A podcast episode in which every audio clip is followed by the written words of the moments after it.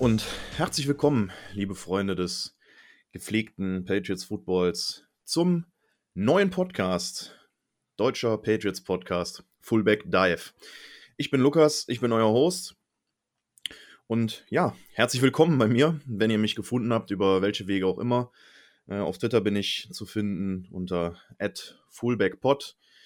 Ähm, da wird immer News und alle Geschichten rund um die Patriots gepostet. Ich werde mit euch ein bisschen diskutieren, also schaut gerne mal auch da vorbei, wenn ihr ein bisschen mit mir quatschen wollt. Ja, ich habe mir überlegt, nachdem ich schon jetzt längere Zeit in der Run NFL Bubble so ein bisschen aktiv war, möchte ich auch mit ein bisschen was zurückgeben und selber mal einen Podcast machen. Ich bin auch ein bisschen vorbelastet mit Medienhintergrund, habe Journalismus studiert ja, und dachte mir, das kann man noch mal nutzen, um auch der Football-Community ein bisschen was zurückzugeben. Ja, deswegen möchte ich in Zukunft mit euch hier in diesem Podcast über die Patriots quatschen, alles was die Patriots betrifft. Ja, und fangen wir damit mal an. Also ich euch erstmal erkläre, warum heißt mein Podcast überhaupt so? Die Patriots haben ja in den letzten Jahren und seit ich Fan geworden bin, immer meiner Meinung nach einen der besten Fullbacks der Liga beschäftigt, nämlich James Devlin, der ja letzte Saison leider aufgrund einer schwerwiegenderen Nackenverletzung seine Karriere beenden musste. Aber umso erfreulicher haben die Patriots danach mit Jakob Johnson ausgerechnet einen Deutschen als neuen Fullback eingestellt, der in der letzten Saison, beziehungsweise besser gesagt in der vorletzten Saison schon den Job von Devlin nach seiner schweren Verletzung übernehmen musste, sich dann leider selber verletzt hat, nur nun in der letzten Saison aber äh, etatmäßiger Starting-Fullback der Patriots war und seine Sache, wie ich finde, sehr, sehr ordentlich gemacht hat. Und äh, ich hoffe sehr, dass wir von ihm noch ein bisschen was sehen werden. Aber gut, so viel zu mir. Reden wir darüber, worüber wir heute oder worüber ich heute mit euch reden will. Und zwar sind das einmal ein bisschen die News. Heute ist viel passiert, das haben vielleicht auch einige schon mitbekommen. Es sind ein paar Sachen passiert, auch in der letzten Woche, über die ich noch ein bisschen mit euch sprechen will. Dann äh, gebe ich nochmal auch, weil ich jetzt ja neu bin und ich meine, es ist drüber, es ist genug drüber geredet worden, aber auch ein bisschen nochmal mein Take, so im Rückblick der letzten Saison, bevor wir dann darüber gehen und uns ein bisschen die Free Agency angucken. Das ist jetzt das nächste große Ding in der Liga, was ansteht. Die Free Agency beginnt und ähm, ich will mit euch mal ein bisschen gucken, was geht da so ab und was ist da für die Patriots vielleicht auch selber drin. Bevor wir dann am Ende des Tages noch zu ein paar brennenden Fragen, wie ich diese Rubrik in Zukunft nennen werde, ähm, kommen. Und da werden wir noch mal ein bisschen drauf schauen, was wir zum Thema, was machen wir jetzt mit dem Thema QB? Und das ist auch ein sehr guter Einstiegspunkt, weil ihr habt es heute vielleicht mitgekriegt. Und zwar hat Cam Newton einen neuen Vertrag bei den Patriots heute unterschrieben.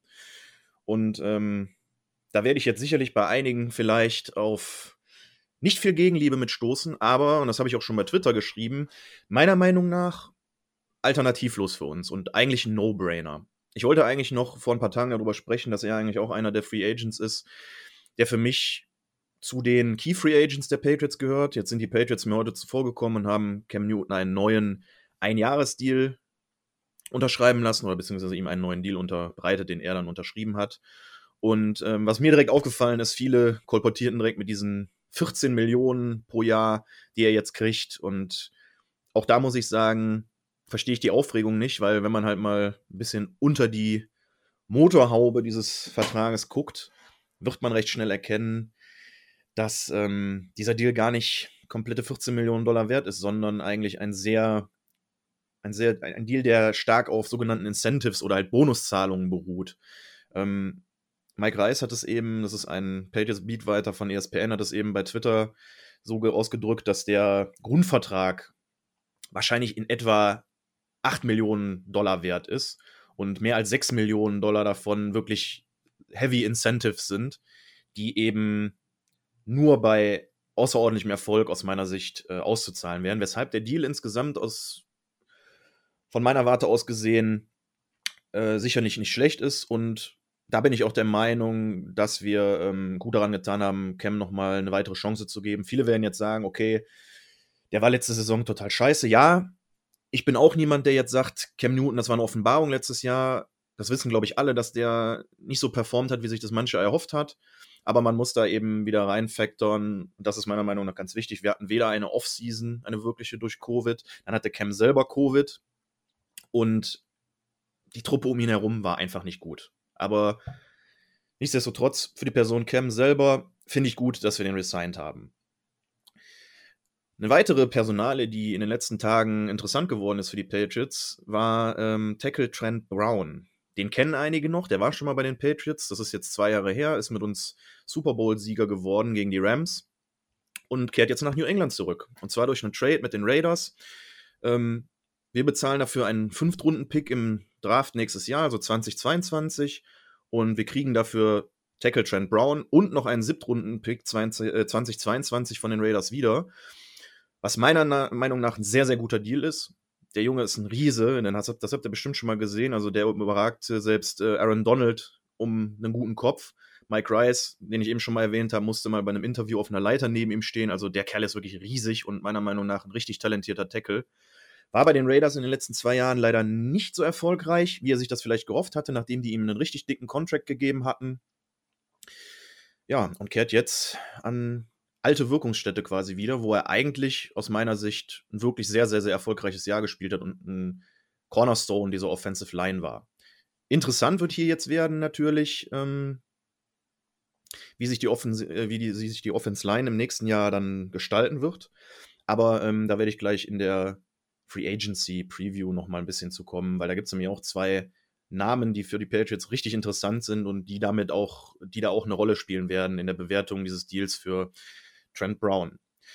Was noch so passiert ist, die Franchise Tag Deadline ist jetzt nun ein paar, ein paar Tage schon rum und die Patriots haben keinen Franchise Tag eingesetzt. Es wurde kein Spieler mit diesem Franchise Tag belegt und das war fast schon zu erwarten. Nachdem letztes Jahr Guard Joe Tuney diesen bekommen hatte, ähm, ist dieses Jahr eben der Franchise Tag ungenutzt geblieben. Dann sind auch noch die sogenannten Compensatory Picks ähm, verteilt worden. Nur noch mal kurz zur Erinnerung, das sind die Picks, die die Teams anhand dessen zugesprochen bekommen, wen sie in Free Agency verloren haben und wen sie eventuell geholt haben. Wenn ein Team also eine sehr starke Free Agency Klasse gesigned hat, ohne dabei selber starke Free Agents zu verlieren, dann werden sie wahrscheinlich eher weniger Com-Picks bekommen. Und umgekehrt ist es dann eben so, wenn man eine wenn man Free Agents oder viele starke Free Agents verliert und vielleicht nicht ganz so viele starke Free Agents dazu sein, bekommt man eben diese Compensatory Picks als so eine Art Ausgleich dafür. Und da sind die Patriots, die ja im letzten Jahr zum Beispiel unter anderem Tom Brady verloren haben, jetzt mit einem Drittrunden-Pick, nämlich dem Overall-Pick 96 und einem Viertrunden-Pick, der Pick 139 ist, rewarded worden, was zum Teil daran liegt, eben auch die Personale Tom, Tom Brady, aber auch äh, Leute wie Calvin Neu, die da eine Rolle gespielt haben. Deswegen bekommen wir auch tatsächlich mit diesem Drittrunder den äh, höchsten Com-Pick, den es zu erzielen gibt. Dieser 96. Pick ist der höchste Compensatory Pick, den die NFL vergibt in diesem Zusammenhang. Ein paar Beatwriter der Patriots, unter anderem Evan Lazar, auf Twitter waren der Meinung, dass die Patriots eigentlich noch mehr bekommen hätten müssen. Da war unter anderem eine Sache mit Damir Bird, ähm, der dagegen äh, der als Free Agent gegen die, äh, also gegen die, den Abgang von Linebacker ähm, Collins äh, gerechnet wurde, was aber aus seiner Sicht nicht so ganz, äh, ja, was nicht so ganz Sinn machte. Deswegen er halt davon ausgegangen wäre, dass wir eigentlich noch einen Com-Pick mehr hätten bekommen sollen und damit einen dritten Compensatory-Pick bekommen hätten. Aber auch mit zwei Com-Picks sind wir da nicht schlecht aufgestellt. Ähm, das Maximum waren vier, das waren die Cowboys. Und ich glaube, noch ein oder zwei Teams hatten drei Com Compensatory Picks. Also auch da, aber da stehen wir auch wieder mal ähm, ganz gut da, meiner Meinung nach. Ja, heute noch passiert, was ich sehr geil finde, ist, äh, man hat Cornerback und Special Teamer Justin Bethel einen neuen Vertrag gegeben, einen neuen Dreijahresvertrag über 6 Millionen Dollar. Und das finde ich sehr geil, weil unsere Special Teams eine super Unit sind und vor allem mit, mit Slater und jetzt halt Bethel da immer noch zwei Veteranen haben, die absolut, die absolut klasse spielen in den Special Teams. Das hat man letzte, letzte Season auch gesehen. Ähm, Gerade das Chargers-Spiel, was man 45 zu 0 gewinnen konnte, da waren die Special Teams einfach saustark. Und ähm, das ist meiner Meinung nach immer noch eine der besten Units. Und es ist schön zu sehen, dass man diese Unit auch zusammenhält und zusammen mit All-Pro-Panther Jake Bailey da eine gute Truppe sich zusammengebaut hat, die dafür sorgen wird, dass das äh, Field Position Battle da in einigen Fällen bestimmt ein bisschen mehr zu unseren Gunsten ausgeht. Dann kam noch frisch rein eben, dass Defensive Tackle Lawrence Guy laut mehreren League Sources und Da hat auch Evan Lazar darüber berichtet, Patriots Beatwriter auf Twitter, dass Lawrence Guy, einer unserer D-Tackle, die äh, Free Agency testen wird. Also der wird wahrscheinlich, der wird keinen neuen Vertrag bei New England erstmal kriegen und sich anhören und umgucken, was andere Teams ihm vielleicht bieten. Aus Lazars Sicht war das so ein bisschen verwunderlich, weil Guy eben gesagt hatte, dass er ganz klar zu den Patriots zurückkehren wollen würde. Aber ähm, ja, dazu kam es letztendlich nicht. Und deswegen wird er in die Free Agency gehen und ein bisschen gucken, was andere Teams für ihn bieten. Ja.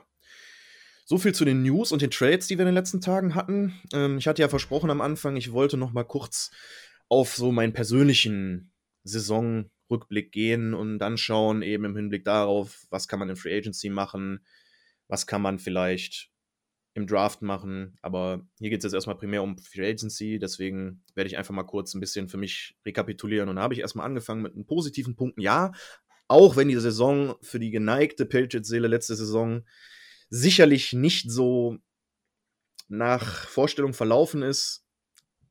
Auch die besten Teams haben halt schlechte Jahre und gerade wenn man den Kern des Teams verliert, nämlich Tom Brady, der in den letzten 20 Jahren quasi der Hauptgarant für unseren Erfolg war, ist ein Abfall der Leistung meiner Meinung nach eben doch schon erwartbar.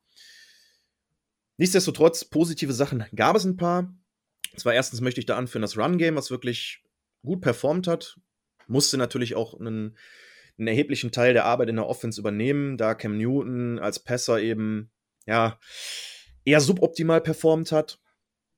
Ähm, aber das Run-Game, muss man sagen, ob, egal ob das Sony Michel war, ob das Damian Harris war, der diese, äh, diese Season so ein bisschen sein Breakout hatte, ähm, das war eigentlich klasse. Da auch nochmal Lob meiner Meinung nach an Jakob Johnson, der jetzt vielleicht nicht der super Prototyp Oberfullback ist, aber da meiner Meinung nach einen sehr guten Job gemacht hat und auch im zweiten Saisonspiel tatsächlich als erster Deutscher einen Offensiv-Touchdown in der NFL gefangen hat.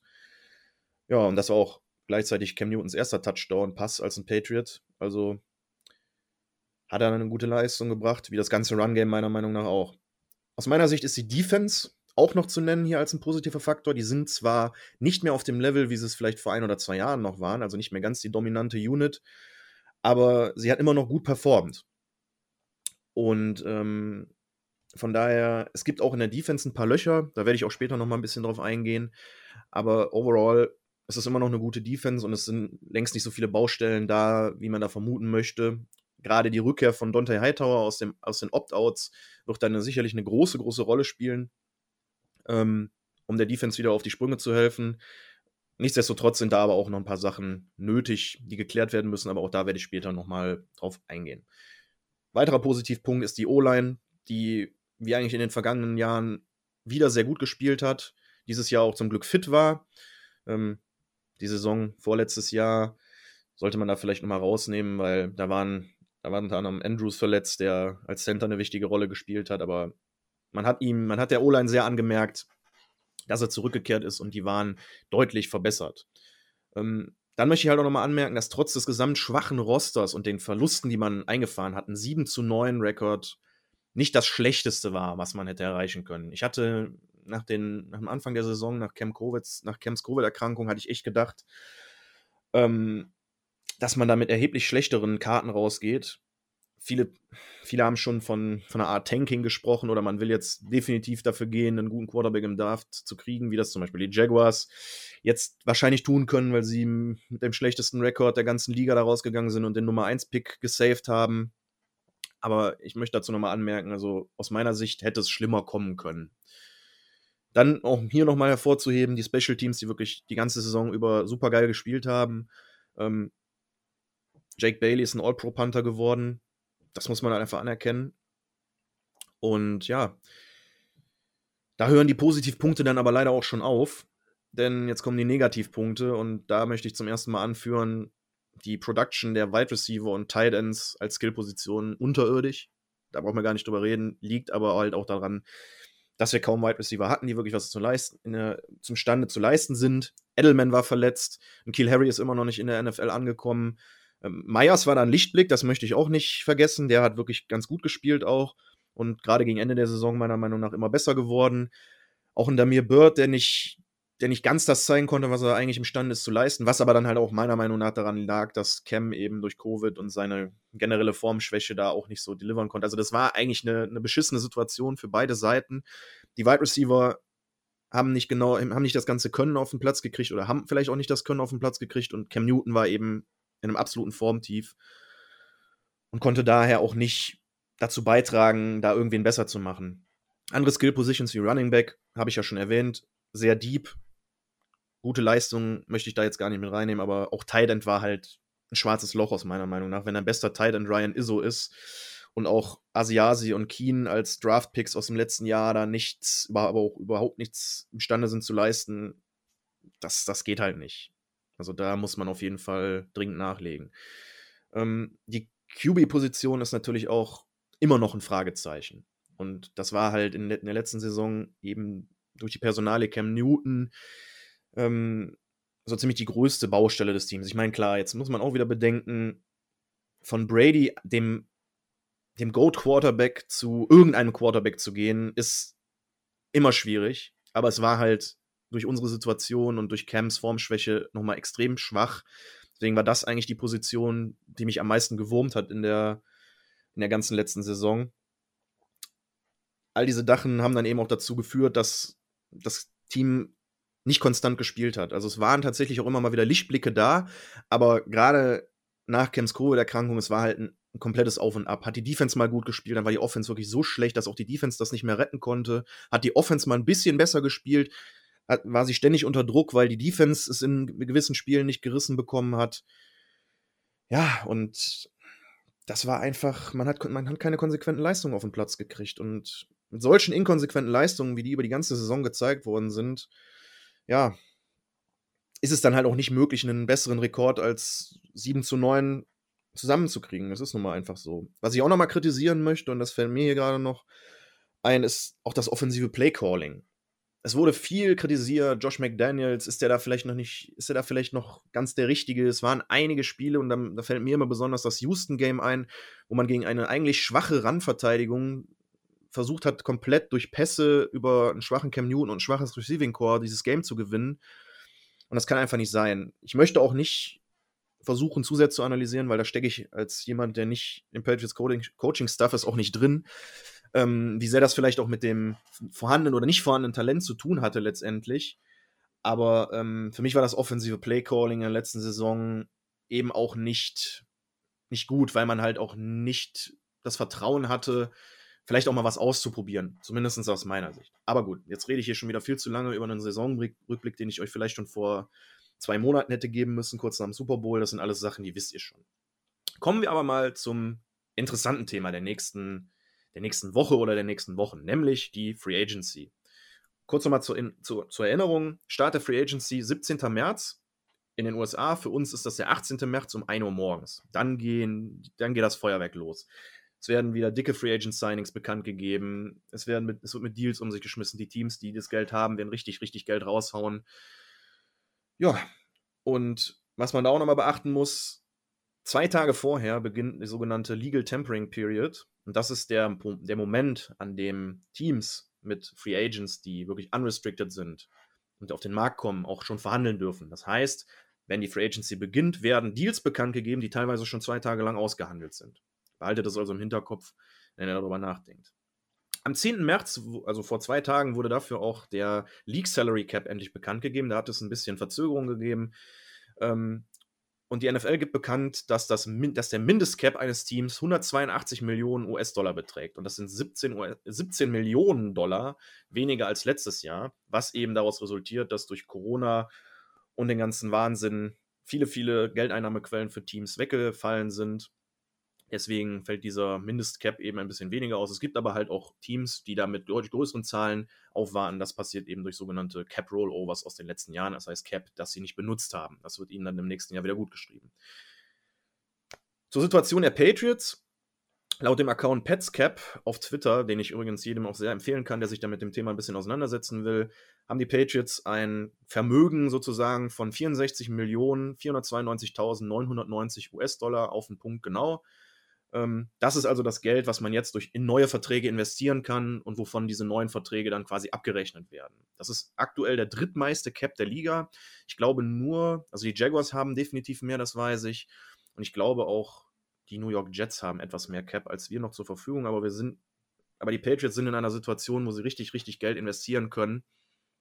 Und ich hoffe auch sehr, dass sie das tun, denn, und zu diesem Thema kommen wir gleich sofort, ähm, es gibt einige Free Agents im Team, die äh, enorm wichtig wären zu holen. Es gibt aber auch ein paar Free Agents auf dem Markt, die aus meiner Sicht Sinn machen. Und zu denen kommen wir jetzt. Denn in der O-Line steht zum Beispiel Guard Joe Tuney davor, auf den Markt zu kommen. Und der habe, das habe ich eben schon erwähnt, der wurde letztes Jahr Franchise-tagged und wird dieses Jahr keinen kriegen, das habe ich auch schon gesagt. Ähm, die Chance ist also recht hoch bei ihm, mal aus meiner Sicht, dass er geht und dass er irgendwo anders wirklich viel, viel Geld bekommt. Ähm, es gab noch einen anderen Guard, und das war ähm, der Washington Football Team Guard Brandon Scherf. Der hat einen Franchise-Tag von Washington gekriegt und wird deswegen nicht auf den offenen Markt gehen. Deswegen aus meiner Sicht Joe Tuney jetzt der be begehrteste Guard auf, der, auf dem Free Agent Markt sein wird. Und ich nehme an, dass der wirklich für richtig, richtig Kohle irgendwo in, ander, in einem anderen Team einen Deal unterschreibt, die Guard wirklich dringend brauchen. Da sind einige Teams. Ich habe gehört, dass die Ravens mit dem schon in Verbindung gebracht worden sind, was mich sehr wurmen würde, weil zu den Ravens will ich ihn wirklich nicht gehen sehen. Ähm, aber der wird, einen, der wird hohes Interesse auf dem Markt äh, antreffen und sicherlich auch einen richtig guten Deal kriegen. Ähm, ich habe mal geguckt, es werden wohl so wahrscheinlich um die 15 Millionen Euro pro Jahr werden und das ist halt schon echt heftig. Ähm, für einen Guard wie ihn auf gar keinen Fall ähm, eine Frage. Das ist ein guter, ein guter Vertrag, aber die Frage ist aus meiner Sicht, ob die Patriots bereit sind, diese 15 Millionen Dollar im Jahr an ihn zu zahlen. Freuen würde ich mich sehr, weil immer ein sehr, sehr, sehr guter Spieler für uns gewesen, hat mit uns zwei Super Bowls gewonnen ähm, und ist einfach ein, cooler Typ. Also ich würde ihn gern behalten, wenn es nach mir ginge, aber wie gesagt, ich glaube persönlich halt nicht, dass man in der Lage ist, ihn zu bezahlen, beziehungsweise man will ihn vielleicht auch nicht bezahlen, weil er äh, woanders sicherlich richtig, richtig Kohle kriegen wird. Ähm, da ist dann auch der Trent Brown Trade, den ich eben schon erwähnt habe, eine gute Option, die O-Line vielleicht ein bisschen um, umzustrukturieren. Es wurde schon spekuliert, dass vielleicht ähm, Isaiah Wynn, der ja im Moment als Left Tackle spielt und im College eigentlich auch Guard gespielt hat, wieder nach innen gezogen wird. Das heißt, dann auf der linken Guard-Position spielen würde. Ähm, und Trent Brown als Right Tackle wieder, ähm, wieder da zur, ähm, nein Quatsch, als Left Tackle wieder auf diese Seite rückt, Entschuldigung. Ähm, die Idee hatte zum Beispiel Adrian Franke, den kennt ihr alle, ins Spiel gebracht, fand ich sehr interessant. Andere sagen vielleicht auch, dass ähm, Michael Onwenu, der ja eine der Rookie-Überraschungen des letzten Jahres war, ähm, weiterhin Right Tackle spielen dürfte. Und ähm, nein, der spielt im Moment Right Tackle, Entschuldigung. Und ähm, sollte dann eben nach innen auf wieder auf Guard gemoved werden, weil er halt größerer, größerer Typ ist, auf der Guard-Position ganz gut aufgehalten, äh, aufge hoben wäre und ähm, dementsprechend dann Trent Brown wie in seiner Rolle auch schon bei den Raiders eben als Right Tackle zur, zum Einsatz kommt. Das sind zwei sehr interessante Optionen und ich bin mal gespannt, was da passieren wird, ähm, wie sie das letztendlich regeln. Und beim Stichwort O-Line müssen wir dann auch weiterdenken an Center David Andrews. Den habe ich auch eben schon mal erwähnt und für mich ist das ein No-Brainer, den zu resignen, weil man hat sehr gemerkt, als der vor zwei Saisons gefehlt hat, durch, eine, ähm, durch ein Blutgerinnsel in der Lunge, was ihn wirklich die ganze Season leider außer Gefecht gesetzt hat. Der fehlte einfach. Der fehlte sehr. Und ich glaube, dass es wichtig ist, auch gerade wenn Joe Tuney geht, dass wir David Andrews resignen und er eben ähm, weiterhin bei den Patriots spielt. Ähm, und laut dem, der Marktanalyse, die ich gefunden habe, sollten wohl so 7 Millionen Dollar im Jahr für den ganz gut sein. Ich denke mal, man könnte ihn auch ein bisschen höher bezahlen, weil das ist das auf jeden Fall wert. Und für mich wirklich einer der Free Agents, wo ich sagen muss, da müssen wir gar nicht lange drüber diskutieren. Den sollten wir zurückholen. Auf jeden Fall zurückholen. Ähm, ein weiterer Tackle ist die Tackle Adam Butler. Und ähm, bewegen wir uns also auf die andere Seite der Trenches. Ähm, der ist noch recht jung und wir haben einen Need auf Defensive Tackle. Die Defensive Front muss unbedingt verbessert werden. Die war in den letzten Jahren auch nicht ganz so solide, vor allem gegen den Run nicht. Und ähm, er ist erst 27, dürfte noch eine Rolle spielen. Meiner Meinung nach vielleicht auch noch etwas günstiger zu haben, wird aber sicherlich mehr Geld kriegen als bisher. Ähm, da jetzt vor allem, und das habe ich eben schon erwähnt, Lawrence Guy eben auch Free Agency testet, wäre das einer derjenigen, wo ich sagen würde, gut, die sollte man vielleicht direkt von Anfang an weg äh, resignen, um ihn halt erst gar nicht auf den freien Markt kommen zu lassen. Das wäre enorm wichtig, ähm, um die D-Line zumindest solidifieren und halt ein bisschen das zu behalten, was man, was man schon hat und damit weiterzuarbeiten. Ein weiterer Free Agent, den ich sehr, sehr wichtig finde, das ist JC Jackson, einer unserer ja, Standouts in der Defense letztes Jahr. Neun Interceptions hat er gefangen, absoluter Ballhawk und meiner Meinung nach auch ein totaler No-Brainer, den zu resignen, weil ähm, wir wissen noch nicht ganz genau, wie es mit Stefan Gilmores Zukunft aussieht. Da spekuliert man immer wieder darüber, dass der getradet werden könnte. Ähm, und in dem Fall wäre es ganz, ganz wichtig, jemanden wie Jackson zu behalten. Auch wenn ich bevorzugen würde persönlich, dass Gilmore bleibt und Jackson weiterhin als Nummer 2 Corner noch ein bisschen hinter ihm lernen kann, weil trotz seiner geilen Interceptions, die er gemacht hat und sowas, er ist halt meiner Meinung nach kein Nummer 1 Corner oder noch nicht. Kann er werden, ist er aber noch nicht. Ähm, weil man halt auch gemerkt hat, dass er in manchen Spielen gerade gegen Stephon Dix im Bills-Game da hat er 145 Yards, zwei Touchdowns zugelassen. Also das war halt, man merkt ihm halt noch an, wenn er wirklich gegen Nummer 1 Receiver ran muss, da ist er noch nicht ganz auf dem Niveau, den das ein Stefan Gilmore auch noch hat. Ähm, weswegen ich bevorzugen würde, dass wir ihn auf jeden Fall resignen, aber am besten noch ein Jahr hinter Gilmore lernen lassen können, ähm, um dann hoffentlich vielleicht im Jahr danach einen Nummer 1 Corner aus ihm zu machen. Aber wir werden sehen, wie das läuft. Die Situation mit Jesse Jackson ist eigentlich die, dass man ihn relativ ähm, günstig halten könnte für das, was er leistet, nämlich durch einen sogenannten Tender-Vertrag. Da Jackson als ähm, undrafted Free Agent zu den, äh, als undrafted Free Agent zu den Patriots gekommen ist, ähm, hat man die Möglichkeit, nach dem Ablauf des ersten Vertrages einen sogenannten Tender auf ihn zu legen. Ähm, das würde dann bedeuten, dass er einen Vertrag für eine festgesetzte Summe ähm, unter, unterzeichnet, die, glaube ich, bei ungefähr 4,4 Millionen Dollar liegt. Und zusätzlich gibt es einen sogenannten First-Round-Tender, den JC Jackson wahrscheinlich bekommen würde, ähm, was bedeuten würde, dass wenn ein, ein äh, Team ihn wirklich signed und die Patriots sagen, okay, wir geben dich ab, müsste dieses Team noch einen Erstrunden-Pick dafür bezahlen. Wird wahrscheinlich keiner machen, deswegen ist das nochmal eine zusätzliche Sicherheit. Und zudem haben die Patriots dadurch die Möglichkeit, ein, ein eventuelles Angebot von einem anderen Team äh, zu matchen und damit zu verhindern, dass dieser, ähm, dass dieser Free Agent eben wechselt. Das hat, das hat zwei Vorteile. Einmal eben kann, der, kann man da gucken, ähm, was kriege ich vielleicht auch für Verträge und kann dann zum, zum eigenen Team gehen und sagen, okay, ich kriege da vielleicht ein bisschen mehr Geld, könnt ihr matchen. Andererseits ist es halt auch eine gute äh, Möglichkeit für das Team, was ihn bereits hat, ihn zu halten und so zu verhindern, wenn sie bereit sind, ihm so viel Geld zu bezahlen, ähm, dass er zu einem anderen Team geht. Jetzt noch mein persönlicher Bias-Take.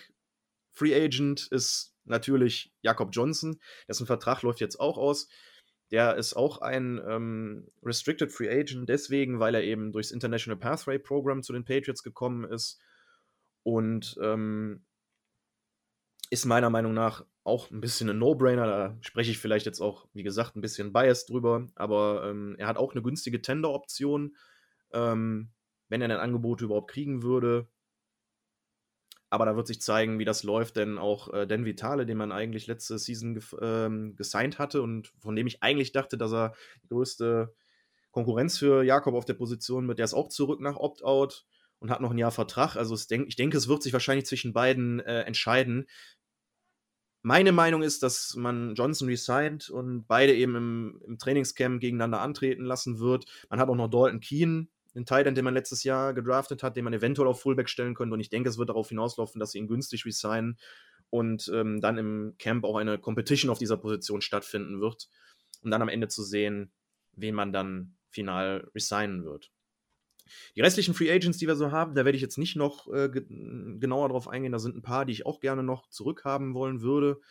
Ähm, und da gehen wir dann weiter auch mit dem Thema. Für mich wäre zum Beispiel Damir Bird, der jetzt auch äh, Free Agent wird, eigentlich eine, eine Möglichkeit zu resignen, weil der ist auch ein ganz guter Deep Threat, hat nicht so richtig zeigen können, was er kann und wäre für, aus meiner Sicht ein Wide Receiver, den man noch signen könnte, um das Ganze zu, ja, die Position so ein bisschen zu, ja, der Position ein bisschen besseres Fundament zu geben. Das ist das Wort, nach dem ich suche. Ähm, da kommen wir dann aber auch schon zum Thema und darüber will ich jetzt mit euch sprechen ähm, was sind Free Agents, die auf dem Markt sind, die wir haben wollen oder die wir vielleicht benötigen. Und da fangen wir dann auch direkt mit Wide Receiver an. Ich habe gerade über Demir Bird gesprochen. Ähm, da gab es zwei Leute, die sicherlich für viele Teams interessant waren. Das waren äh, Allen Robinson und, äh, und Godwin von den Tampa Bay Buccaneers, beziehungsweise Robinson von den Chicago Bears. Und die haben beide den Franchise-Tag bekommen, sind also nicht auf den Markt gekommen und damit sind eigentlich die Top 2 Receiver, die auf den Free Agent-Markt gekommen wären, auch schon wieder weg. Der nächstbeste aus meiner Sicht dann Kenny Golladay. Man hätte meiner Meinung nach auch eine Chance, ihn zu signen, aber der wird wahrscheinlich teuer werden. Man muss sich also überlegen, investiert man das Geld lieber in einen richtig krassen Wide Receiver oder ähm, signed man vielleicht zwei, die, die auch nicht ganz auf dem Niveau sind, aber geht dann ein bisschen mehr in die Breite. Da gibt es auch noch genug andere Optionen, nämlich zum Beispiel Will Fuller, der von den Texans kommt.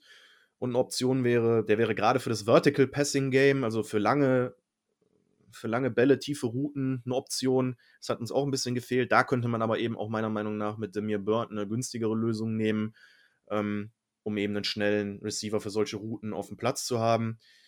Ähm, einfallen würde mir da auch noch Juju Smith-Schuster, ein Stealer und vielleicht auch ein bisschen durch seine Charaktereigenschaften eine schlechtere Wahl. Aber ich bin immer, ich bin eigentlich immer ein großer Fan von dem Jungen gewesen. Da muss man aber auch zu bedenken geben, dass der seine beste Zeit hatte, während Antonio Brown noch ihm gegenüber auf der anderen Seite der Offense quasi äh, lined up war und er somit mehr Möglichkeiten bekommen hat, weil sich Teams eher auf Brown konzentriert haben und jetzt auch von Chase Claypool so ein bisschen seinen Rang abgelaufen bekommen hat, durch diese TikTok-Videos so ein bisschen in Verruf geraten ist. Ähm, ich persönlich mag ihn, aber ich glaube nicht, dass der unbedingt eine Option ist. Ähm, Corey Davis ist da wiederum eine andere Sache. Ehemaliger Titans-Receiver, ehemaliger First-Round-Pick, nicht, nicht so ganz seinem Potenzial gerecht geworden, meiner Meinung nach, aber der wäre auf jeden Fall eine Möglichkeit, ähm, wo ich sagen würde, das würde mir gefallen, weil er ein sehr, sehr, sehr konstanter Receiver ist. Der hat wenig Drops, ähm, der ist auch schnell, der kann gut Routen laufen und war letztes Jahr auch in der Titans Offense eigentlich ein ziemlich gutes Target für Ryan Tannehill.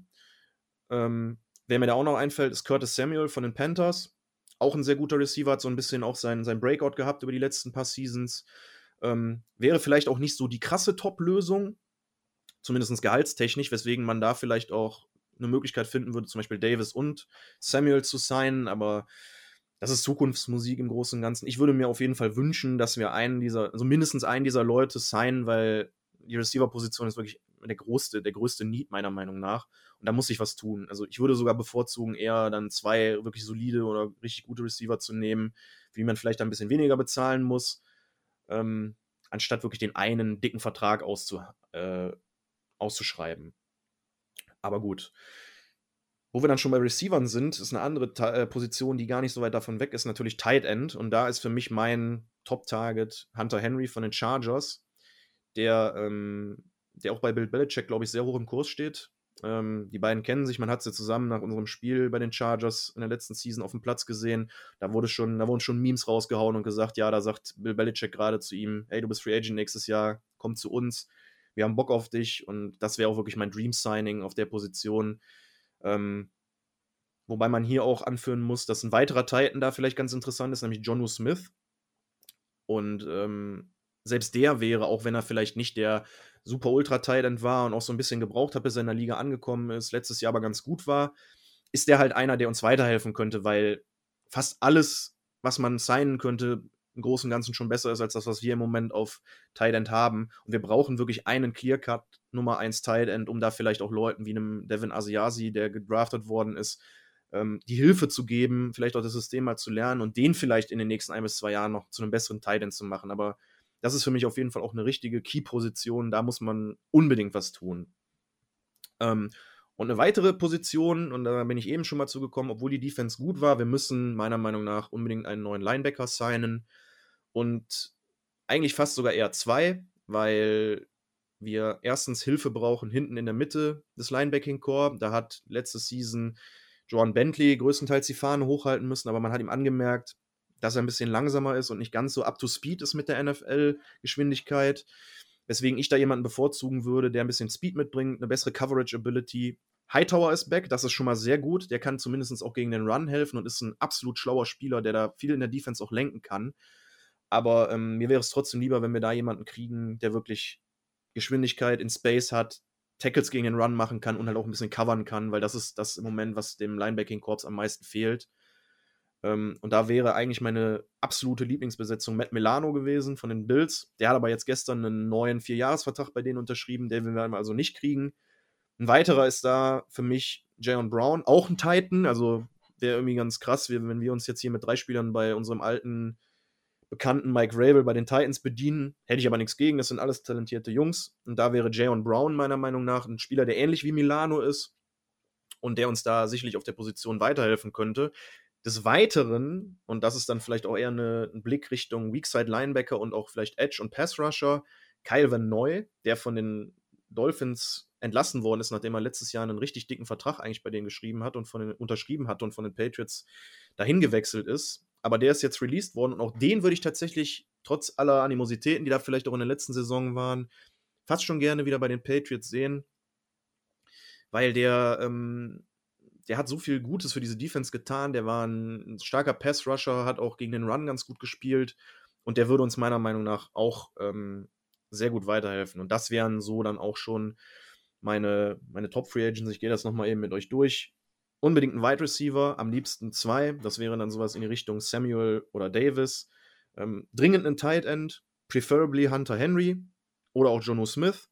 Und für mich ganz wichtig, Linebacker, nämlich Jayon Brown, Calvin Neu. Das wären so meine Top Free Agents, wo ich sagen würde, damit, damit würden wir uns wirklich richtig weiterhelfen. Wir haben richtig viel Cap Space, wir können diesen Cap spenden, also wir sollten auch jetzt ein bisschen Geld in die Hand nehmen, um diese Position eben zu verbessern und damit vielleicht dann auch auf, auf längere Sicht ein bisschen, ein bisschen bessere Konditionen für den Roster zu schaffen, weil alle diese Leute sind noch nicht wirklich alt, die sind Mitte 20 maximal und Kai, Kai Van Neu ist ein bisschen älter, aber auch der hat noch ein paar Jahre in sich und könnte auch noch auf drei, vier Jahre gerechnet sicherlich helfen, dieses Team wieder zum größeren Erfolg zu, zu führen. Ja, so viel zur Free Agency. Und da kommen wir dann halt auch zum nächsten Thema, was ich noch mit euch besprechen wollte, nämlich brennende Fragen. Und es ist, glaube ich, die brennende Frage, die die Patriots Nation aktuell beschäftigt. Was passiert auf Quarterback? Jetzt hatten wir heute natürlich die Situation, dass man Cam Newton resigned hat, um sich den auf dem Roster zu halten. Und das ist meiner Meinung nach, und das wiederhole ich mich, vielleicht auch eine sehr gute Option gewesen, weil die komplette Free Agent Quarterback Class nicht gut war egal ob das ein Ryan Fitzpatrick ist, den vielleicht viele gern mal irgendwie in New England gesehen hätten, ob das ein Andy Dalton oder sonst wer ist, da war kein Name dabei aus meiner Sicht, der auch nur annähernd ein Upgrade über Cam gewesen wäre. Und vor allem hätten wir denjenigen, den wir dann gesigned hätten, wahrscheinlich auch nicht unbedingt zu dem Preis bekommen, wie wir jetzt Cam Newton bekommen haben. Das ist meiner Meinung nach ein absoluter Business-Move. Aber ähm, man hat auch meiner Meinung nach keine besseren Chancen gehabt auf einen, auf einen Quarterback-Upgrade in Free Agency. Deswegen ist auch meine Meinung nach wie vor, es muss eigentlich im Draft ein Quarterback kommen. Und auch da gibt es viele Optionen. Wir haben eine starke Quarterback-Klasse. Es gibt ein paar Prospects oben auf dem Board, die richtig, richtig gut sind, die aber wahrscheinlich auch nicht unbedingt für uns eine Rolle spielen. Wobei man hier sagen muss, aus meiner Sicht ist es enorm wichtig, dass wir, wenn wir einen Quarterback haben wollen, für diesen hochtraden, das wird aber äußerst schwierig. Es wurde da immer wieder spekuliert. Ähm, die Top Prospects ist sicherlich Trevor Lawrence, Zach Wilson. Die wird man aber wahrscheinlich aus meiner Sicht nicht, nicht günstig kriegen. Und da sind Quarterback-needy Teams auf dem Board, die, den, die, die uns wahrscheinlich wegpicken werden. Deswegen ist es am Ende wahrscheinlich sogar fraglich, ob wir einen Quarterback in Runde 1 bekommen. Und ich glaube, das tun wir wirklich nur, wenn wir hochtraden und das wird teuer. Ähm, da sind ein paar Leute, wie gesagt, dabei, die ich sehr, sehr gerne sehen würde. Zach Wilson ist so ein bisschen mein Favorite Prospect. Ähm, den wird man aber wahrscheinlich auch nicht kriegen können, genauso wenig wie ein Trevor Lawrence, der ja klar der Nummer 1 Pick sein wird. Ähm, dann hat man jemanden, dann hat man Leute, die sagen, dass man eventuell Justin Fields holen könnte, aber auch da sehe ich halt nicht die Möglichkeit, denjenigen ohne ohne dicke Trade-Ups und ohne so ein bisschen Zukunft in den nächsten Drafts wegzuschenken, zu kriegen. Ähm, wäre aber auch eine Option. Und wer auch in den letzten Tagen immer so ein bisschen in die, ja, in den Ring geworfen wurde, ist äh, Quarterback Trey Lance. Der ist ein interessantes Prospect deswegen, weil er so ein bisschen den, den mobilen NFL, den mobilen, modernen, neuen NFL-Quarterback verkörpert. Der ist enorm gut zu Fuß, der hat einen, einen sehr soliden Arm, einen sehr guten Arm sogar und ähm, wie man das so mitbekommen hat, ist Bill Belichick anscheinend ein großer Fan dieses Typs Quarterback zu, äh, dieses Typs Quarterback eben geworden. Ähm, deswegen vielleicht auch eben das Signing von Cam, weil beide meiner Meinung nach ein bisschen ähnlichen äh, Spielstil haben und ein bisschen dasselbe, die, dieselbe Spielanlage mitbringen. Ist also aus meiner Sicht eine, eine sehr, sehr gute Option, wenn man ihn entdraften würde, ähm, vielleicht ein Jahr hinter Cam Newton zu setzen, um eventuell, man weiß es nicht, vielleicht sogar einen Patrick Mahomes-Effekt zu erzielen, weil auch der hat ein Jahr hinter Alex Smith äh, gesessen und wir wissen ja alle, was daraus geworden ist. Ich will jetzt nicht sagen, dass das der nächste ähm, Patrick Mahomes wird. Dass wir, so, dass wir so einen Quarterback mittlerweile alle haben wollen, ist ja klar, aber ich glaube eben nicht, dass das so ohne weiteres da ähm, passieren wird. Aber ja, bleibt mir also noch zu sagen, es wird eine super spannende Offseason und ich habe da mega Bock drauf, auch mit euch weiterhin drüber zu reden. Ähm, am meisten gespannt bin ich über, bin ich auf die Quarterback-Position, wie wir das Ganze lösen werden. Generell ist jetzt ja Draft-Season. Ich habe mega Bock auf Draft-Season. Ich werde wahrscheinlich auch mit euch nochmal ein bisschen über Draft-Targets für die Patriots reden. Und mit ein bisschen Glück, das kann ich euch jetzt noch nicht versprechen, aber mit ein bisschen Glück werde ich vielleicht da auch jemanden dann hier sitzen haben, der da ein bisschen mehr Ahnung von hat, auch von College Football und mir ein bisschen, ein bisschen dazu Input geben kann. Ähm, ich habe das jetzt heute für die Premieren-Episode alleine gemacht, ähm, merke aber auch selber, dass es am, zu zweit am coolsten ist. Deswegen werde ich in Zukunft auch versuchen, damit zu arbeiten, mir Gäste ranzuholen. Und vielleicht gibt es ja jemanden, den man dann auch als Stammbesatzung dazu holen kann, um ein bisschen zu zweit über die Patriots und deren Eskapaden zu, zu quatschen und ein bisschen die Entwicklungen zu beobachten, die da jetzt in den nächsten Jahren passieren wird. Bevor wir dann hier zum Ende kommen, möchte ich dann aber auch noch mal eben ein paar Wünsche und Danksagungen loswerden, weil, obwohl ich jetzt hier aktuell noch alleine sitze, gibt es da ein paar Leute, die mir schon sehr geholfen haben. Zum einen möchte ich einen Shoutout loswerden an die GoPreds Crew Germany, die äh, ein neuer, relativ neuer Fanclub, deutscher Patriots Fanclub, bei dem ich Mitglied bin, ähm, die mir hier sehr gut geholfen haben, um gerade in den ersten Tagen meinen Account ein bisschen zu pushen und hoffentlich auch treue Zuhörer werden und bleiben bei mir. Also danke an euch, Jungs und Mädels, dass ihr mir so ein bisschen einen kleinen Kickstart gegeben habt und danke, dass ihr die Idee so positiv aufgenommen habt. Schaut da gerne mal vorbei, at GoPetsCrewGermany auf Twitter. Da kriegt ihr alle Infos, könnt dem Account folgen und mit uns in Verbindung bleiben. Dann noch ein kleiner Shoutout an eine englischsprachige Community, bei der ich im Moment viel unterwegs bin, und zwar der Patriots Nation Discord. Ähm, auch dazu werde ich sicherlich mal einen, einen, Link posten auf meinem Kanal. Also, wenn ihr Bock habt, könnt ihr auch da mal reingucken. Ist alles auf Englisch, vielleicht nicht für jeden geneigten deutschen Fan was, aber auch die äh, sind immer ein guter Anlaufpunkt für die Patriots und alles rundrum, was da so passiert. Auch noch ein kleines Shoutout, und das will ich auch nicht vergessen. Ähm, ich bin auch an, bei einem Newsletter beteiligt. Und zwar beim NFL Info Newsletter. Da äh, kriegt ihr dann auch ab der Free Agency wieder im Wochentakt von mir eine kleine Einschätzung zu dem, was bei den Patriots so abläuft. Also schaut auch gerne mal da vorbei. Auch dazu werde ich sicherlich nochmal den einen oder anderen Link bei mir auf dem Channel posten. Also haltet auch da gerne eure Augen offen. Bleibt mir eigentlich nur noch zu sagen, vielen, vielen Dank fürs Zuhören. Ich habe jetzt euch hier knappe 40 Minuten lang die Ohren voll gelabert und hoffe, dass ihr bis hierhin zugehört habt. Wünsche euch einen recht schönen Abend, ein recht schönes Wochenende und hoffe, dass wir uns auch beim nächsten Mal wieder hier hören beim Fullback Dive, dem deutschen Patriots Podcast. Macht's gut, gehabt euch wohl.